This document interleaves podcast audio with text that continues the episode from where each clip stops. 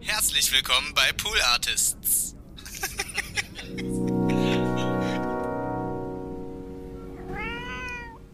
Wenn jetzt der heterosexuelle Typ einer Frau hinterher pfeift, dann ist es völlig okay. Aber wenn dann praktisch das Thema der schwule Mann aufkommt und dann eine Aussage vom heteronormativen Mann kommt, der sagt, ja, die können ja machen, was sie wollen, Hauptsache, die graben mich nicht an. Ja, das ist auch so Merkst du was, Oh, wo ich denke Mann. so, du darfst es, aber ein anderer Mann darf das nicht, weil du dann was Beute erfährst, was du Ja. nicht magst. Ja.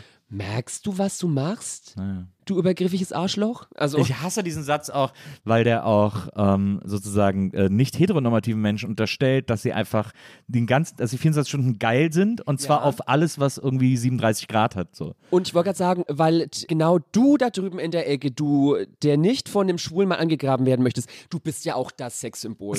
Also du siehst ja, du siehst ja schon, du musst das Maul gar nicht aufmachen, dann denke ich schon, bitte besame mich von oben bis unten, weil du bist. Ah!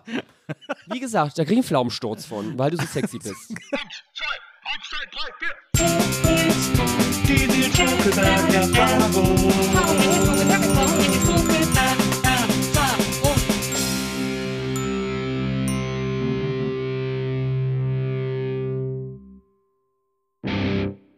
Hallo, liebe ZuhörerInnen der Nils Bokeberg-Erfahrung. Herzlich willkommen zu einer neuen Folge. Heute habe ich einen Gast, auf die ich mich sehr gefreut habe. Sie ist ein großer Schwarm von mir in dieser grauen, grauen Stadt. Sie ist ein Farbklecks, der das Leben so viel aufregender macht. Wir sind uns zwei, dreimal über den Weg gelaufen und es waren jedes Mal ganz wunderschöne Begegnungen. Sie ist äh, Künstlerin, sie ist Moderatorin, sie ist äh, Sängerin, sie ist einfach eine Hansa Dampf in allen Gassen. Herzlich willkommen, Jackie O. Weinhaus. Oh Gott, jetzt hast du ja ganz schön vorgelegt. Äh, erstmal äh, herzlich willkommen. Äh, herz danke, Äh, danke, danke, dass du auch nochmal mich begrüßt. Ja, danke, dass ich Podcast. hier sein darf. Ähm, hallo an alle Zuhörenden da draußen. Also, puh, jetzt, ähm, ob ich dem allen so gerecht werden Aber kann. ich habe ja nur gesagt, was schon sozusagen so ist. Also du bist dem ja allen schon gerecht geworden. also Sängerin bin ich in dem Sinn nett. Ja, das Sängerin, ist mir zumindest okay. neu. Also ich mache mit meiner Stimme viel Lautstärke, beziehungsweise ich, ich lege auf und wenn ich auflege, dann singe ich auch immer sehr laut mit. Ja. Ich bin die Einzige, die es hört, was auch, glaube ich, das Vorteilhafte daran ist, weil wenn es die Leute auf der Tanzfläche hörten, gögen sie wahrscheinlich. Ähm, Stimmt, habe ich Sängerin gesagt, das war nur aus, aus Aufregung. Sängerin bist du eigentlich nicht, aber, Nee, äh, aber, also ich aber DJ bist du zum Beispiel. Genau. Also ich habe tatsächlich mal aus Versehen während eines Fotoprojekts die Kamera laufen lassen und daraus ist ein Song entstanden. Ja. Der heißt Give Me the Pen mit meiner unglaublich talentierten und guten Freundin Lulu Schmidt aus Wien. Falls Sie sich das mal anhören möchten, gehen Sie auf meinen YouTube-Kanal und geben ein Jackie Weinhaus featuring Lulu Schmidt. Give Me the Pen ist auch ein ganz großartiges Video mit Platzwunde tatsächlich. Aber sonst bin ich musikalisch noch nicht da, wo ich hin möchte. Aber es ist einiges in Planung. Aber wo willst du denn musikalisch hin? Also ich meine. Also Lulu Schmidt und ich, wir haben tatsächlich, also ich habe schon Texte geschrieben für Transvestitenhausmusik. so, ja, aber das ist tatsächlich blöderweise immer noch Zukunftsmusik. Wir hatten eigentlich geplant, vor tatsächlich zwei Jahren ins Studio zu gehen. Dann kam Gonorra, ne? Na? Und hat uns allen ordentlich äh, an die Strumpfhose gepisst. Und ich war seitdem auch nicht mehr in Wien. Lulu Schmidt wohnt, wie gesagt, in Wien. Und äh, für dahin hat sich es noch nicht ergeben, dass wir zusammen das Studio erleben konnten. Ja, verstehe. Ich meine, aufgeschoben ist ja nicht aufgehoben. Nee, auf gar keinen eine- Fall. Diese, Es sei denn, eine von uns stirbt vorzeitig, was ich nicht möchte. ja, das hoffe ich auch, Aber sonst, sonst ist es alles noch auf jeden Fall auf der Agenda. Liebe Jackie, schön, dass du da bist. Um das gleich mal äh, vorab unseren ZuhörerInnen zu erklären, deine Mutter war ja schon hier, äh, nämlich Jessica Parker.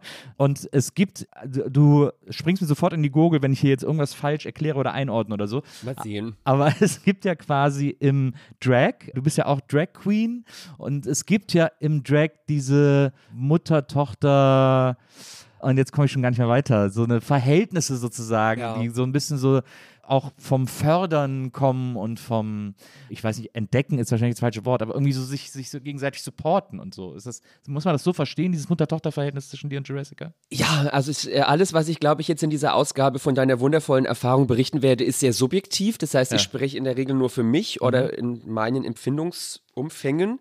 Das ist bei anderen Leuten, glaube ich, anders. Aber bei uns ist dieses Mutter-Tochter-Ding, was im Travestie-Universum sehr populär ist, tatsächlich eher ein freundschaftliches Zusammenarbeiten. Mittlerweile, also früher habe ich sehr viel von der Parker gelernt. Ich muss auch sagen, als ich noch der junge, hippe, hirnlose Schwule vom Land war, der von nichts eine Ahnung hatte, war sie halt die Königin der Nacht, so die stand immer hinter dem DJ-Pult, ist an sich schon drei Meter groß, dann noch Haare und äh, Schuhe dazu. Da dachte ich immer, oh Gott, nein, das möchte ich auch. Und dann habe ich mich irgendwann so nicht wirklich bewusst an sie rangeranzt, aber ich war halt so, ich war halt wie so eine, wie so eine Mücke mit so einem Gelbsticker. Ich hing so dran und kam nicht mehr weg. Ja. Dann habe ich dann irgendwann selber den Weg zur Travestie entdeckt, beziehungsweise ich glaube, er wird da meine Wurzeln gefunden, weil ich habe schon als kleines Kind gern Kleidchen angezogen, beziehungsweise das, was eigentlich von der Industrie für die Frau gefertigt wurde, fand ich toll. Ja. Dann habe ich mir das dann übergestülpt. Und sie hat mir praktisch aber wieder die Tür geöffnet, das einfach auch im Erwachsenenalter zu erleben. Ja. Dann habe ich von ihr halt so ein bisschen Gesicht anmalen gelernt und das Auflegen auch. Und äh, damit war dann die Weinhaus geboren. Das ist jetzt natürlich eine sehr verknappte äh, Version der Ereignisse sozusagen, Ja. weil da ist ja, da sind ja sehr viele Entscheidungsschritte auch irgendwie so dazwischen oder auch so eine Art, ja, weiß nicht, Selbstfindung oder sowas, was da irgendwie so auch dazu gehört. Also, wenn wir mal so ganz von vorne anfangen, ne, du kommst, man Da hört. war eine Eizelle und ein Spermatozyt. genau, ja. Nee, also erst, erst ist so ein Fisch an Land. Nee, ähm, du kommst aus so, man hört ja ein bisschen deinen, äh, ich muss es dir leider sagen, man hört ein bisschen, man hört ein bisschen deinen Akzent raus. Ja. Du kommst aus einem Dorf, habe ich gelesen, zwischen Coburg und Bamberg. Völlig richtig. Ich habe mal geguckt, ich habe mal auf Google Maps geguckt, was da so für Dörfer gibt. Da ist, äh, sind mir äh, schöne Dorfnamen äh, untergekommen, zum Beispiel Rattelsdorf, wo ich gedacht habe, das könnte zum Beispiel etwas sein, wo du herkommst, weil ja so Rattelsdorf und Rattenschaf, das passt ja dann auch wieder zusammen und so. Und dann wäre das ja vielleicht eine gute Origin-Story für Jackie O. Weinhaus. Das ist tatsächlich sehr charmant, so aber nee, es ist leider nur Sonnefeld. Ah, Ja. aber Sonnefeld ist auch schön. Du bist ja auch ein Sonnenschein. Ja, das Da stimmt. kann- aber was ich eigentlich herleiten. bei uns noch schöner finde, ist Busendorf und Poppenreuth. das liegt alles sehr nah da, wo ich herkomme. Das stimmt. Ich fand, was ich auch noch gut fand, war Bad Staffelstein, heißt es, glaube ich. Ja, da, äh, kennst du Bad Staffelstein nicht? Nee, aber nee, ich kenn's gar nicht, aber ich musste sofort an diesen, ist das nicht ein DJ? Das ist ein super komplizierter Gag, den quasi nur ich verstehe, weil, ich mich, äh, weil ich mich seit vielen Jahren über den Namen Gesaffelstein amüsiere. Und das ist so ein weltweit bekannter, super erfolgreicher DJ. Wie kann man denn Gesaffelstein Weiß heißen? ich nicht, vielleicht ist der Familienname. Ja, oder er kommt aus Staffelstein. Womö- Aber Staffelstein ist tatsächlich populär, weil da kam nämlich Adam Riese her. oh, Adam Ries und Eva Klein. Zwerg. Ja. Ja, genau, ja, genau. So. Und also da ist, also so das Maintal da, das ist wirklich sehr, sehr pittoresk. So, da stehen so Berge an äh, Klöstern und Burgen und Schlössern und weiß der Geier was rum und es ist wirklich zauberhaft. Ich bin da auch immer gern. Aber wenn du praktisch als Kind schon die Neigung hast, Sachen anzuziehen, die dem Mainstream nicht folgen, Ja. dann ist es manchmal schwer oder war für mich zumindest schwer. Ja, das frage ich mich so in, äh, als, als junger Mensch. Wann hast du denn gewusst oder gecheckt, dass du schwul bist? Oder dass du eben nicht hetero Da sind wir schon normativ beim bist? Punkt. Ich bin eigentlich, glaube ich, gar nicht schwul. So, also ich dachte das auch immer ganz lang. Ja. Ne? Und ich möchte meinen, die Findungsphase, in der ich mich vielleicht immer noch befinde, hat ihren, also das Gröbste habe ich, glaube ich, im Alter von 27 hinter mich gebracht. Da habe ich dann gewusst, soll ich vielleicht chronologisch vorgehen, dann ist es die ne, ist mir egal, wir können noch hin und her springen. Also quasi in der ersten Phase des Lebens hast du ja gedacht, du wärst schwul. Nee. In meiner ersten Lebensphase habe ich da habe ich drauf geschissen, ob es Mädchen und Jungs gibt, Ja. äh, wer mit wem bumst. So, da hatte ich da hatte ich null Empfindung für, was zwischen den Beinen oder von am Brustkorb dranhängt, irgendwie das Innere einer Person zu definieren hat. Ja. So, ich habe mich als kleines Kind immer als Mädchen gesehen. Habe jahrelang keinen Unterschied gemacht. Also ich habe eine ältere Schwester, die ist ganz großartig, Glitter, hi. Hallo? Ähm, die ist zwar drei Jahre älter als ich, aber wir haben irgendwann zueinander gefunden und wir sind eigentlich wie Zwillinge, also gemeinsam unerträglich so an Familienfeiern. möchte uns die Familie eigentlich immer in einem gesonderten Raum lagern, was ganz schlimm ist. Ich habe immer mit ihr gespielt und mit meiner Cousine. Wir waren immer zu dritt sehr eng und in meinem Gehirn waren wir immer drei Mädchen. Ah, verstehe. Und ich habe das so durchexerziert und habe auch immer so Tütüs angezogen und Glitzerkleidchen und alles, was eine lange Schleppe ist und den Boden mal durchfeudelt, wenn du durch den Raum läufst und so. Und habe damals jahrelang nie bemerkt, dass das irgendwie konträr zu dem ist, was von mir erwartet wurde. Ja. So. Weil du ja quasi auch einen männlichen Namen hattest und so. Ja, aber das war, ist halt auch eine Kombination aus Buchstaben. dann, So, ja. ne? ja, ja, klar, ja, für dich, aber so für quasi die, das Umfeld Ja. im, im fränkischen Dorf irgendwie. Da äh, war's, also ich, ich gehe auch davon aus, dass alle um mich rum schon früher mehr wussten über was in mir abgeht als ich selber. So, ne? Ja. Glaubst du, den ersten, den ersten Einschlag oder so dieses, äh, irgendwas passt mit mir nicht oder ich mache was falsch, kam so mit der Pubertät oder ein bisschen davor? Weil da kamen dann so die ersten Mobbing-Sachen in der Schule, Tunte, Schwuchtel und so. Und da habe ich gedacht, so, das, was mir nachgesagt wird, ist ja definitiv irgendwie äußerst negativ belegt. Aber ich bin ja echt eine rechtschaffende Person. Ja. Ich kann gar nicht schwul sein. Ich muss hetero sein. Und dann habe ich mir eingeredet, ich bin jetzt heterosexuell und mache jetzt heterosexuelle Sachen. So. Also ich habe das so durchexerziert. So. Ich habe dann natürlich das Seepferdchen gemacht, so das machen aber heterosexuelle Mädchen und lesbische Mädchen auch irgendwann so. Aber ich habe Fahrradfahren gelernt. Dann äh, habe ich irgendwann eine Freundin gehabt und habe dann auch gedacht, so, jetzt versuche ich mal Sex. Ne? Und dann, äh, also ich, Lena, wenn du zuhörst, ich glaube, ich habe dir damals irrsinnig das Herz gebrochen. Es tut mir wirklich leid, aber es war nicht mit Absicht. Dann habe ich halt äh, Sex gemacht und habe dann nach diesem Sex gedacht, wie so, das ist das, von dem wir mal alle reden, was im Film immer so als großartig dargestellt Ja. wird, so, weiß nicht. Da fehlt, Aber- da fehlt irgendwas. Okay, ja, aber glaubst du, dass irgendein Mensch auf der Welt sagt, also mein erstes Mal, das war richtig, also das war die beste Nacht meines Lebens, war der absolute Knaller. Ist doch eigentlich für jeden immer irgendeine Form von Enttäuschung, glaube ich. Also ich war bisher nur eine bewusste einzelne Person, deswegen kann ich mich schlecht in andere Leute reinversetzen, aber ich denke mal, wenn äh, Teenies so mit Heavy Petting anfangen und merken, das ist geil, dann machen sie weiter, weil es geil ist. Ich habe damit angefangen, habe weitergemacht, weil ich gedacht habe, ich muss es machen. Ja. Das ist eventuell der Unterschied, aber ich kann mir auch vorstellen, dass nicht bei allen Teenies der erste Sex oder die ersten zwischenmenschlichen Kontakte irgendwie geil sind. So. Naja, und dann habe ich gedacht, okay, dann bin ich halt jetzt bisexuell. Dann habe ich mir eingeredet, ich sei bisexuell. Das hat aber irgendwie auch nicht so richtig funktioniert, weil ich mich dann trotzdem für dahin immer mehr zu dem hingezogen gefühlt habe, was ähm, allgemein als männlich betrachtet wird. Also groß, sportlich, Bart, tiefe Stimme, Haare und so, Penis natürlich irgendwie. Und dann habe ich, als ich dann, ich glaube, ich war 17, da war ich dann mit einer lesbischen Freundin von mir zum ersten Mal auf einer queeren Veranstaltung. Das war damals in Erlangen im Rosa E-Werk war das. da hießen äh, queere Veranstaltungen immer noch schwule Partys und rosa Partys. Rosa-Partys, ja. Ganz schlimm. Und dann habe ich da zum ersten Mal auf der Tanzfläche mit einem Mann getanzt und hat mich auch geküsst und habe ich gemerkt, so, boah, das war geil. Ja, Da ich gedacht, so, okay, dann bin ich halt jetzt schwul. ja, wow. Und dann habe ich dieses schwulen Ding durchgezogen. Also ich bin dann, glaube ich, mit 20 in Berlin gelandet und hatte dann zwischendrin mehrere Beziehungen. Eine war auch relativ lang und es lief auch alles ganz gut. Aber ich habe dann so peu à peu gemerkt, also ich habe mich damals als schwul definiert, aber auch nur, weil mir der Rest an diesem queeren Universum immer noch relativ verborgen war. Also ich, wenn mir damals jemand den Ausdruck non-binär um die Ohren kaut, hätte ich gedacht so, könnte vielleicht was zu essen sein oder ein Medikament so. Also ich habe dann immer mehr lernen dürfen und dadurch, dass ich dann mehr Wissen hatte, konnte ich meine Gefühlsebene tatsächlich blöderweise auch endlich daran anpassen, was ich in mir drin gespürt habe, weil ich war, wie gesagt, am Anfang der schwule Junge vom Land, der halt dann aus Berufsgründen ab und zu mal Minikleid angezogen hat. Dann habe ich aber gemerkt, dass mir das gut tut und dass ich mich freier fühle als in der Hose zum Beispiel.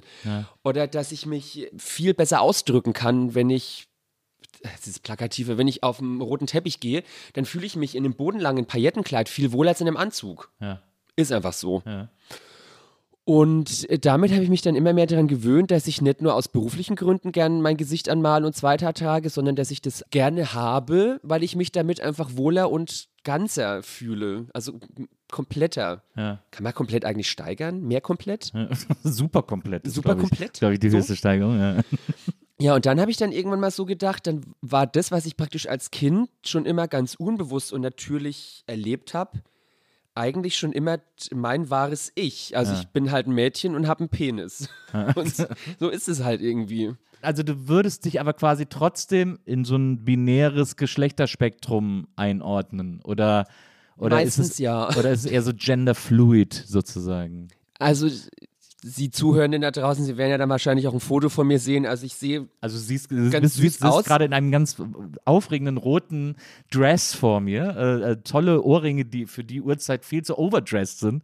Äh, äh, und, und, eine, und, und wundervolles Hairdo und tolle, tolles Make-up. aber halt Also- ein Bart auch. Und ein Bart, genau. Und das ist das, was, glaube ich, dann gerne als genderfluid gedacht wird. Aber Ja. ich denke mir halt auch so, nur weil ich einen Bart habe, tut es ja meiner Weiblichkeit keinen Abbruch. Mhm. Ich meine, so viele Frauen haben auch mehr Gesichtsbehaarung, als ihnen lieb ist. Mhm. Entweder bleichen sie das oder sie lassen sich das rauswaxen oder so. ja. Ich habe halt Hormone im Körper, die das machen und die gehören zu mir dazu. Ich könnte natürlich anfangen, äh, Hormongabe zu erleben oder ich könnte mir den Penis abschneiden und Brüste ranbauen lassen. Habe ich im Moment nicht den Drang zu, deswegen ist es aktuell nicht bei mir im Menüplan drinne. Ich weiß ja, was in Zukunft kommt, aber jetzt gerade denke ich mir, ich finde das, was an mir dran ist oder was ich habe, finde ich ganz gut. Ich gehe damit auch total gern um, eigentlich. Ja. Und jetzt kommen wir, glaube ich, zu dem, was ich vorhin erklären wollte. Ich kann mich gar nicht als schwul bezeichnen, weil ich ja eigentlich mich weiblich lese. Ja, verstehe. Aber trotzdem habe ich Sex mit schwulen Männern.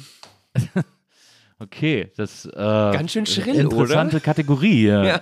Äh, äh, wie, was ich verstehe überhaupt nicht, wie, wie kann man das? Also man muss es ja auch gar nicht definieren. Das ist aber dann quasi, du bist hetero, hetero-queer. Keine Ahnung, ich weiß überhaupt nicht, wie man das- also ich, ich muss gestehen, ähm, ich habe auch, oder da freue ich mich drüber, dass ich aus diesen vielen Boxen, die von der Gesellschaft irgendwann nicht nur für mich, sondern für sich selber auch angefertigt wurden, weil der Mensch definiert ja gern. Es muss ja immer alles festgelegt werden, dass ich sehr froh bin, dass ich da irgendwann rausgestiegen bin und jetzt gerade zumindest für mich selber nicht das Bedürfnis habe, neue Boxen anzufertigen, um mich da wieder reinzusetzen. Weil warum neue Grenzen aufziehen, wenn ich gerade Mauern eingerissen habe? So. Aber andererseits denke ich, und für manche Teilbereiche des Lebens ist es sinnvoll, wenn es Kategorien gibt. Ich denke an die Medizin. Und da sind wir auch gleich wieder bei äh, einer flächendeckenden Frauenfeindlichkeit. Wir gucken an das Testen von Medikamenten. Die meisten Medikamente werden nur an Männern getestet. Und dann fragt sich die Wirtschaft irgendwie, warum die Frauen hops gehen, wenn sie halt das und das mit. So, weißt du? Da finde ich es ganz gut, darauf zu achten, was ist für welchen Körpertyp gemacht. Also welche Hormone hast du, welche Hormone musst du nehmen oder welches Medikament musst du nehmen, damit das und das in deinem Körper besser oder naja, schlechter will er immer keiner so, außer du willst dich aus dem Weg räumen. Aber da sind Einordnungen zumindest für die medizinische Sicht sinnvoll. Aber sonst, wenn ich jetzt auf eine Privatparty gehe, ich bin im Fummel, es ist sehr heteronormativ geprägt, was ich nicht schlimm finde, ich fühle mich auch unter Heten wohl. Aber dann jemand Fremdes auf mich zukommt und in der zweiten Frage kommt, oh ja, Männer steht, denke ich so, ich laufe doch auch nicht auf dich zu und frage, lutschst du gern Schwänze oder nuckelst du gern an Brustwarzen so. Weil, also nur wenn wir uns unterhalten auf beruflicher Ebene oder wenn es um Kochrezepte geht, warum ist es dann für dich wichtig, was ich in der Unterhose habe oder was ich im Bett möchte? Ja, absolut. So, also wenn du jetzt das- den Ab also die Absicht hast, weil du mich sexy findest, äh, mich angraben zu wollen, dann finde ich das vielleicht ganz schlau zu fragen, auf was stehst du im Bett oder wie siehst du untenrum Selbst aus? Da kann man das ja auch eleganter machen, als das Ja. irgendwie zu so einem, als wenn das einfach ein x-beliebiges Smalltalk-Thema wäre, sozusagen. Völlig richtig. Ja. So, Ich finde das sehr, sehr äh, interessant, sehr faszinierend. Ich habe auch verschiedene Interviews mit dir gesehen. Du bist ja auch sehr, das liebe ich ja so daran, äh, wenn, wenn du in Interviews sitzt. Du bist ja sehr informiert, klingt so doof, aber du bist wirklich eine Aktivistin, die quasi alles immer wunderbar erklären kann und auch so die ganzen Zusammenhänge, die so bestehen, nicht außer Acht lässt und so. Und auch wie du jetzt quasi in unserem Interview jetzt in der kurzen Zeit auch schon ein paar Mal darauf hingewiesen hast, dass es ja vor allem nur deine Sicht ist Ja. und du jetzt nicht für alle sprechen kannst und so. Also dir ist das schon sehr wichtig, da eine sehr ordentliche Trennschärfe immer in solche Dinge und Themen reinzubringen, habe ich so den Eindruck. Ja, weil ich, wie gesagt, ich denke halt auch, dass Sexualität oder Geschlecht, das ist halt was sehr Subjektives und nur weil das die letzten, weiß ich nicht, 500.000 oder 2000 Jahre von Religionen oder von Herrschaftsmodellen festgelegt wurde, dass das was ist, was auf jeden Fall öffentlich sein muss oder was immer äh, so performt werden muss, damit es allen anderen auch schmeckt, finde ich falsch. Und deswegen glaube ich, ist es richtig, das zu propagieren, dass also diese Individualität mehr rauszuschälen. Ja. Aber es ist doch. Habe ich mich jetzt im Kopf und Kragen geredet? nee, glaube ich, finde ich gar nicht. Ich finde das eine sehr schlaue Definition, aber ist das nicht wahnsinnig mühsam, Ja. Dafür immer einzustehen und dafür Ja. immer auch gerade zu stehen auf eine Art? Aktivismus ist äh, das Schönste und das Schlimmste, was mir in meinem Leben praktisch äh, in die Wiege gelegt wurde. Tatsächlich. Also erstens ist es immer, und ich liebe meine Arbeit so, aber Ja. das meiste ist pro bono so. Du malst dir das Gesicht ein, du zahlst Tausende von Euros für Taxifahrten. Also ich, ich renne auf die Straße, ich moderiere Demos, ich äh, laufe mir die Füße wund in High Heels durch die Berliner Innenstadt. Ich mache das gern, aber das ist manchmal so erschöpfend und das saugt so, weil selbst wenn, ne, wenn ich, ich habe eine tolle Veranstaltung unterstützt oder es ist eine tolle Petition durchgegangen und dann mache ich am nächsten Abend ausnahmsweise mal die Fernseherin an und gucke mir die Nachrichten an und dann kommt die nächste Schlagzeile irgendwie, ich gucke jetzt mal nach Ungarn, dass äh, hier dieser Orban-Wichser, darf ich Schimpfwörter benutzen? Ja, oh, ich bitte darum. Also ich finde, Er ist ja also auch ein Wichser, das kann man durchaus sagen. Das ist ja eine faktische Beschreibung in seinem Ja, Teil. oder halt, wobei, ich meine, du masturbierst ja wahrscheinlich gegen auch Onanie, in dem nichts gegen Sinn, Onanie, genau. natürlich, ja. Nee, ich möchte eigentlich Onanie auch gar nicht. Der ist halt einfach ein Haufen Scheiße. Wobei Stuhlgang hat auch was Positives. Der Ja, ist ist- halt einfach doof. Äh, ja. Der ist, Menschen, der ist Er ist menschenverachtend. einfach boshaft. Er ist boshaft. Er ist ein böser Mensch. Ja. Der böse Mensch. So, wo war ich jetzt? Genau, wir gucken mal nach Ungarn. Also, wenn ich dann äh, praktisch Aktivismus gemacht habe und eine tolle Petition durchging, ich dann aber die Nachrichten anmache und dann die nächste Scheiße aus Ungarn kommt, dass äh, transidente Menschen äh, praktisch ihren, ihren Namensstand und ihr Geschlecht nicht angleichen dürfen oder dass in äh, Saudi-Arabien zwei Männer geköpft wurden, bloß weil sie Händchen kalt haben. Also, das ist jetzt ein bisschen übertrieben dargestellt, aber wenn ich dann wieder sowas sehe, dann sitze ich auf meiner Couch und fange manchmal das Heulen an, weil ich dann so denke, das ist wirklich nicht mit einem Schwert gegen Windmühlen, sondern mit einem kleinen räudigen Schminkpinsel gegen Windmühlen. Ja. Und dann, das, boah, das saugt so und dann, dann frage ich mich, warum ich das mache. Ja. Dann möchte ich mich dann tatsächlich am liebsten immer irgendwo auf meine Couch so einrollen und eine Zudecke über meinen Kopf drüber machen und ganz viel Champagner trinken, damit ich es nicht ertragen muss. So. Und ich meine, ich bin, ich lebe mittlerweile und es wird in Deutschland echt immer cooler. Also ich bin gesegnet, dass ich zu dieser Zeit in diesem Land leben darf, dass ich in diesem feuerroten Minikleid in Pankow über die Straße rennen darf, ohne dass mich jemand beschimpft oder mir auf die Fresse haut. Und es geht voran. Wir haben jetzt mittlerweile eine Regierung, die, glaube ich, nicht nur um Wählerstimmen zu generieren, sondern weil sie Bock drauf hat, was für queere Menschen tut. Auch ein Queer, wir haben jetzt erstmal einen Queer-Beauftragten äh, mit Sven Lehmann, Ja, den Sven ich für ist sehr toll. fähig halte. Toller Typ. Ja, Das hat mich auch sehr gefreut. Ja, voll. Und dass das passiert, das ist so ein tolles Zeichen. Und wie gesagt, ich bin gesegnet, dass mir selten was passiert und trotzdem fange ich das Heulen an. Aber wenn ich dann an Leute denke, die in Ländern wohnen, wo Homosexualität unter Todesstrafe steht, die sich ihr ganzes Leben lang verstecken müssen. Oder wie oft mir das äh, passiert, wenn jetzt nicht gerade Corona ist, aber ich nachts im Club auflege und dann zum ersten Mal queere Geflüchtete mit dem gleichen Geschlecht auf einer Tanzfläche zu Madonna tanzen können und die fangen das Heulen an vor, vor Glück und weil es zum ersten Mal in ihrem Leben so sein dürfen, wie sie wirklich sind, dann denke ich so, was müssen die in ihrem Leben durchgemacht haben? Oder wenn, wenn ich da mit denen ins Gespräch komme und die erzählen mir, wie sie. Also ich habe so ein Beispiel, das war so ein junger Typ, der war ganz bezaubernd und er war so offen und er war so freundlich und er hat mir dann einfach so erzählt, wie neben ihm eine Autobombe seinen Bruder zerfetzt hat. So und dann, und dann denke ich so, dass es mir so gut geht und ich mich eigentlich null beschweren müsste, weil solche Leute, die sind so richtig am Arsch so. Die kriegen vom Leben immer wieder eins auf die Fresse so und dann sind sie jetzt in einem Geflüchtetenheim, wo weiterhin Queerhass vorherrscht, weil die Leute so erzogen worden sind und so aufgewachsen sind. Dann frage ich mich so, warum jammer ich eigentlich so viel? So ist, ich habe eigentlich gar keinen Grund zu jammern. So. Aber First World Problems, ich mach's dann trotzdem, weil ich's kann. So, weißt du? Aber ich verstehe das total. Also ich, es ist ja auch, wir können ja immer nur die Probleme haben, die sich in unserem Horizont befinden, sozusagen. Äh, deswegen ist es natürlich immer auch schwierig, das mit anderen, noch schlimmeren Leben zu vergleichen.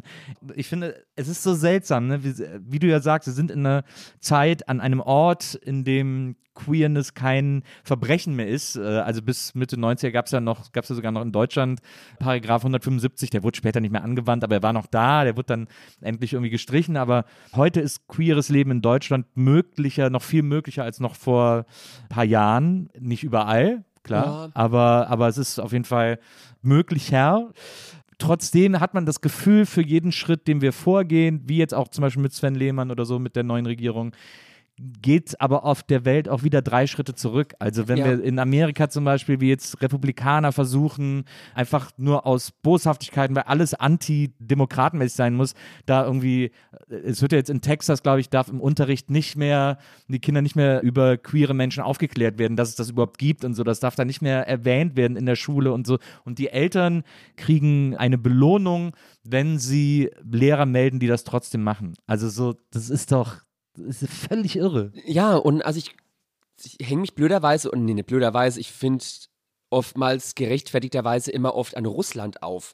Ja. Es gibt, darf ich Werbung für die Öffentlich-Rechtlichen Du machen? darfst, du darfst hier alles machen. was- Okay. Wir sind an nichts gebunden. Okay, es gibt in der ZDF-Mediathek, und ich habe es auf ZDF-Info geguckt, eine Dokumentation, die besteht, ich glaube, aus fünf Teilen und die heißt Liebe in. Ne, Liebe und Sex in. Und dann gibt es eine Folge, die geht, glaube ich, entweder 45 oder 120. Ja, wurscht. Liebe und Sex in Russland. Ja. Als ich das geguckt habe, also mir klappte die Kinnlade runter, während mir gleichzeitig die Kotze rauskam.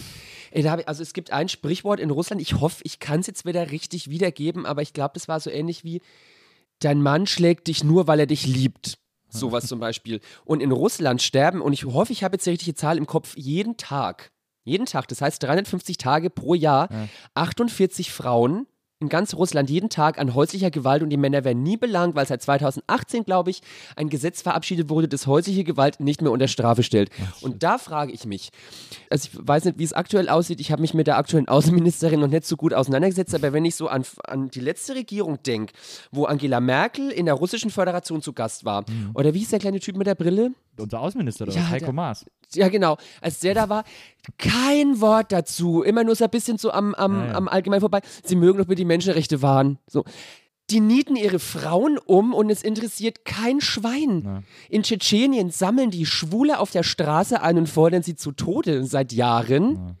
Sagen aber gleichzeitig die Regierung in öffentlichen Statements, das geht gar nicht, weil in Tschetschenien gibt es gar keine Schwulen. Ja, ja. Sowas, dann frage ich mich so, wie beschissen und traurig diese Menschheit ist. So. Hm. Es ist immer ein sehr schwules Thema, weil auch da die Männlichkeit das Thema bestimmt, aber wir gehen jetzt davon aus, ich wäre ein schwuler Mann. Warum wird meine Sexualität, die ich in der Regel in meinem Bett zu Hause oder auf der Couch oder im Flur, aber in meiner Wohnung ausübe, warum wird die von Personen, die mich nicht kennen, zu deren Problem stilisiert? Das ist doch eine Frechheit. Ich habe denen nichts getan. Ich gehe nicht auf die Straße und knie mich vor denen hin und sage, pack jetzt deinen Schwanz aus, ich will dran nuckeln. Nee.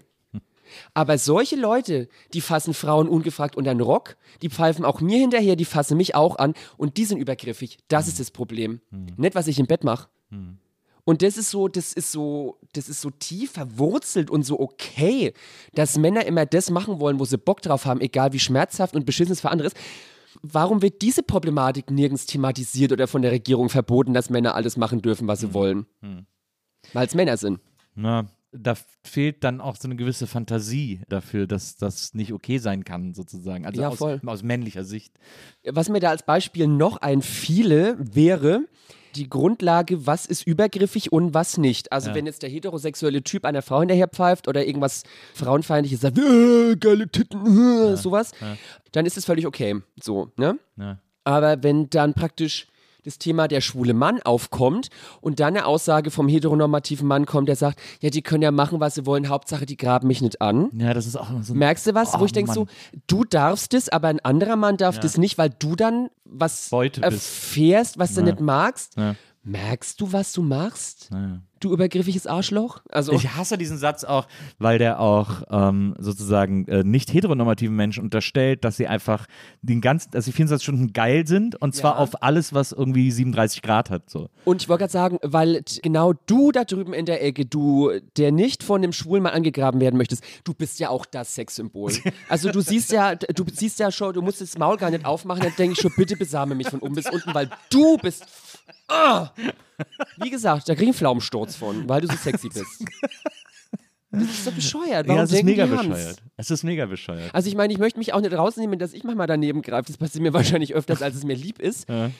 Aber nee, das ist Ich- echt nicht. Ich finde sowieso, ich finde die Richtung, die so eine Diskussion nimmt, wenn sie aus, vor allem, und das muss man jetzt sagen, ob, es ist kein Klischee, es ist tatsächlich äh, fast immer so, wenn sie aus männlicher heteronormativer Sicht äh, geführt wird oder, oder irgendwie eingestiegen wird, ist immer völlig bescheuert. Also dieses, wie du sagst, immer dieses so, ja, äh, Hauptsache graben mich nicht an, irgendwie, können wir machen, was sie wollen, Hauptsache ich muss nicht zugucken oder so ist genauso bescheuert wie irgendwie, äh, ach, die sollen sich nicht so anstellen oder ach, es war doch nur ein Kompliment oder so. Ja. Also dieses, Und der war ja nicht so gemeint. genau, war ja nicht so. Und auch diese mangelnde Fantasie, wie ätzend das alles ist. Und da sind wir noch lange nicht bei Homophobie angekommen, die ja nochmal noch mal eine Schippe drauflegt, also in ihrer Unbegreiflichkeit. Aber äh, was ich hier mit Konstanze gießt gerade Kaffee ein für Jackie und hier wird nonverbal gesagt, wie viel Milch rein soll und so. Es ist ein, es ist ein kleines Schauspiel, muss ich Nicht? sagen. Es ist ein kleines Schauspiel. Des Dankes. Ähm, es gibt zum Beispiel, es gibt so ganz interessante Videos auf YouTube. Ähm, da hat mal so eine Frau in New York hat gesagt, irgendwie, sie läuft jetzt einfach mal nur äh, eine Stunde um den Block und filmt sich dabei, wie sie irgendwie, ge- in Amerika nennen das gecatcalled wird, also wie Typen sie so angraben oder ihr hinterherpfeifen oder sonst was machen oder so. Und es ist so creepy zu sehen, wie ätzend Typen sind und wie ätzend Typen Frauen angraben und ihr einfach in der Öffentlichkeit Raum nehmen, sich zu bewegen und Ja. neben ihr herlaufen und die ganze, hey, wieso guckst du mich denn nicht an und so. Also dieses, es ist so, es ist so ekelhaft. Man kann wirklich nur sich für, also, oder heterosexuelle Männlichkeit sofort ablehnen, wenn man so ein Video sieht, weil es super, super ekelhaft ist. Ja, das hast du sehr gut, sehr gut ausgedrückt, tatsächlich, so ist es. So. Aber es ist natürlich, es ist ja halt gelernt. Ne? Es ist ja dadurch, dass sozusagen, um Sophie Passmann äh, zu zitieren, alte weiße Männer die letzten Jahre, äh, die letzten Jahrhunderte, Jahrtausende so die Master Race waren sozusagen und immer alles Ja. bestimmt haben und so, also eben das Patriarchat. Dadurch gibt es überhaupt kein Unrechtbewusstsein in dieser Sparte Mann. Also ich, das möchte ich tatsächlich nochmal betonen. Also ich Hand nach oben, so ich möchte nicht sagen, dass alle Männer auf der Welt äh, Ja, blöde misogyne Schweine ja, ja. sind. So, also all men, klar. klang jetzt immer so. Ja. Und äh, auch ich bin, glaube ich, sehr fehlbar und verallgemeiner meistens auch zu viel. Also es gibt auch Also tatsächlich. ich finde das sehr, sehr, das, äh, ganz toll. Ich finde es aber auch auf eine Art niedlich, dass du das immer betonst, dass Ja, es hier das- wirklich um deinen Erfahrungshorizont Ja, geht. und weil so. mir das wichtig ist, weil ich denke halt immer so, und das ist dann auch immer das Problem, so ich habe dann irgendwann eine Vorbildfunktion mir erarbeitet irgendwie und es ist mir meistens jetzt immer nicht so ganz bewusst. Und wenn ich dann manchmal Fans treffe, die halt am Arsch der Welt wohnen und dann ganz außer sich sind, wenn sie mich dann treffen, okay, also ich, ich scheiße auch nur auf den Klo, ne? Also ist so, ich bin, ne? so, aber da merke ich immer, was ich da für einen Einfluss habe. Ja. Und deswegen finde ich das wichtig zu betonen, dass ich praktisch auch nicht alles weiß und die Weisheit mit dem Löffel gefressen habe. Weil vor allem bei jungen Menschen, die adaptieren dann ganz viel. Also die Parker und ich, wir sind ja Paradebeispiele, wir haben ja auch unseren eigenen Slang, so eine Art eigene Sprache von Witzen, die zuerst nur intern stattfinden und die wir dann auf der Bühne aber auch dermaßen oft wiederholen, dass es die Leute gut finden, aufschnappen, dann dauerhaft sagen. Und da waren früher auch Sachen dabei, die ich jetzt im Nachhinein so nie mehr sagen würde, weil mir erstens damals die Expertise gefehlt hat und zweitens, weil es einfach falsch war und so. Und vielleicht sage ich jetzt auch Sachen, wo ich der Überzeugung bin, Mensch, Weinhaus, das ist super ausgeführt, das ist alles richtig. und dann höre ich mir dann in drei Jahren unser Interview an und denke mir, oh, Alter, hättest du bloß mal zwei Minuten die Fresse gehalten. so. Ein permanenter Disclaimer. Äh, Ja. Ist aber völlig okay. Ähm, Aber ich finde auch gerade das schön, weil das dadurch, dass ich diesen Aktivismus habe und dadurch, dass ich diese nicht ganz alltägliche Sexualität und Geschlechtsidentität habe, muss ich weiter lernen und muss mich fortbilden und so. Also ich denke jetzt mal so, weiß ich nicht, an meine Familie und die sind wirklich ganz bezaubernd alle, also ne, nichts Ja. Böses.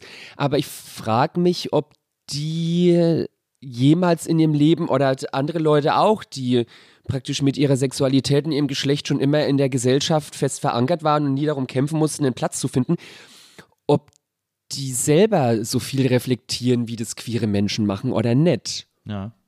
Ich, also d- Ja, ich kann mich da nicht äh, in jeden reinversetzen, aber ich möchte fast behaupten, nein. ja. Und deswegen bin ich denen eventuell auf einer gewissen Ebene ein bisschen voraus, ja. teilt es gern, aber wie gesagt, das ist auch nicht das Nonplusultra. Ja. Ja, ja, ich verstehe schon. Mhm. Erfordert queer sein, das finde ich interessant, erfordert das eine erhöhte Selbstreflexion oder gibt es auch queere Menschen, die einfach stumm vor sich hin leben? Das finde ich ganz faszinierend. Die Frage stelle ich mir auch ganz oft. Ich glaube, das kann ich kategorisch nicht beantworten.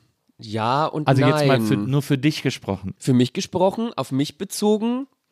Also für meine Wandlung hat es auf jeden Fall viel Selbstreflexion als Grundlage gefordert, weil sonst wäre ich, glaube ich, nicht da, wo ich angekommen bin. Und wie gesagt, ich setze mich ja viel mit gar nicht so leicht verdaulichen Themen, nicht nur beruflich, sondern auch privat auseinander. Mein Kopf steht nie still. Also ich muss viel nachdenken, weil sonst würde ich das, glaube ich, gar nicht verstehen. Oder ich performe ja trotzdem auch noch und wenn ich jetzt eine Rede oder einen Showablauf schreibe und gewisse Witze bringen möchte und mit der Parker zusammen, wir sch schreiben gewisse Sachen vor, dann muss ich drüber nachdenken, um rauszufinden, erstens, ist es überhaupt für andere Leute auch witzig oder nur für mich? Ja. Und zweitens überschreite ich irgendwelche Grenzen, die vielleicht nicht zu überschreiten sind. So. Ja. Aber ich glaube, es gibt auch genug queere Menschen, die sind entweder, ach, das ist jetzt sehr facettenreich. Also ich sag mal, ich glaube bei queeren Menschen, die ein sehr heteronormatives Passing haben, also praktisch nicht als queer gelesen werden, sondern als durchschnittlich heteronormativ, vielleicht müssen die weniger reflektieren, weil sie es eventuell leichter haben. Im Gegenzug zu Leuten, die halt schon von der Optik nicht Aber völlig der Mitte da würde ich, da würde ich fast an der Stelle wagen zu intervenieren. Äh, Bitte. Weil ich glaube, dass queere Menschen, die, wie du sagst, sehr äh, heteronormativ wirken, sehr cis-mäßig wirken, also ich jetzt aus, meine, aus, meinem, aus meiner Perspektive glaube, dass Queerness eine so oder so eine hohe Selbstreflexion benötigt, weil du sozusagen du, wir wachsen ja in einer heteronormativen Gesellschaft auf, größtenteils. Und da zu verstehen, ab einem gewissen Punkt, dass man nicht unbedingt Teil davon ist, sondern sich irgendwo anders definiert auf diesem riesengroßen Spektrum, das alleine zu erfassen, passiert ja nur durch Selbstreflexion. Ja. Und wenn man dann eben dieses, dieses heteronormative Passing hat, dann kommt, glaube ich, dieses, ich will es nicht Problem nennen, aber diese Fragestellung auf, bin ich queer genug, um überhaupt queer sein zu können oder Teil einer Queerness sein zu können, sozusagen. Das ist ja eine, das ist ja eine Ich- ganz andere Fragestellung, aber ich- die ist dann bei solchen Leuten irgendwie. glaube, ich weiß, was du meinst, aber ich glaube, auch da sind wir wieder bei dem subjektiven Punkt gelandet. So, es gibt ja so, oder naja, so viele, ich kann jetzt keine Prozentzahlen nennen, aber es gibt ja auch, also mir ist es vor allem bekannt bei schwulen Männern, weil ich mich halt in dem größtenteils schwulen Umfeld bewege, habe ich halt da mehr Einblick und mehr Erfahrung, Ja. als es zum Beispiel im lesbischen Umfeld ist oder im non-binären oder im transidenten. Aber ich habe da ganz oft Beispiele vorzugsweise aus dem schwulen Chat, wo dann so sofort der Disclaimer kommt, no femmes, also kein, keine weiblich wirkenden Typen, bloß, also hau Hauptsache männlich, groß, sportlich, breite Schultern, wie ich vorhin als mein ehemaliges Beuteraster definiert hatte.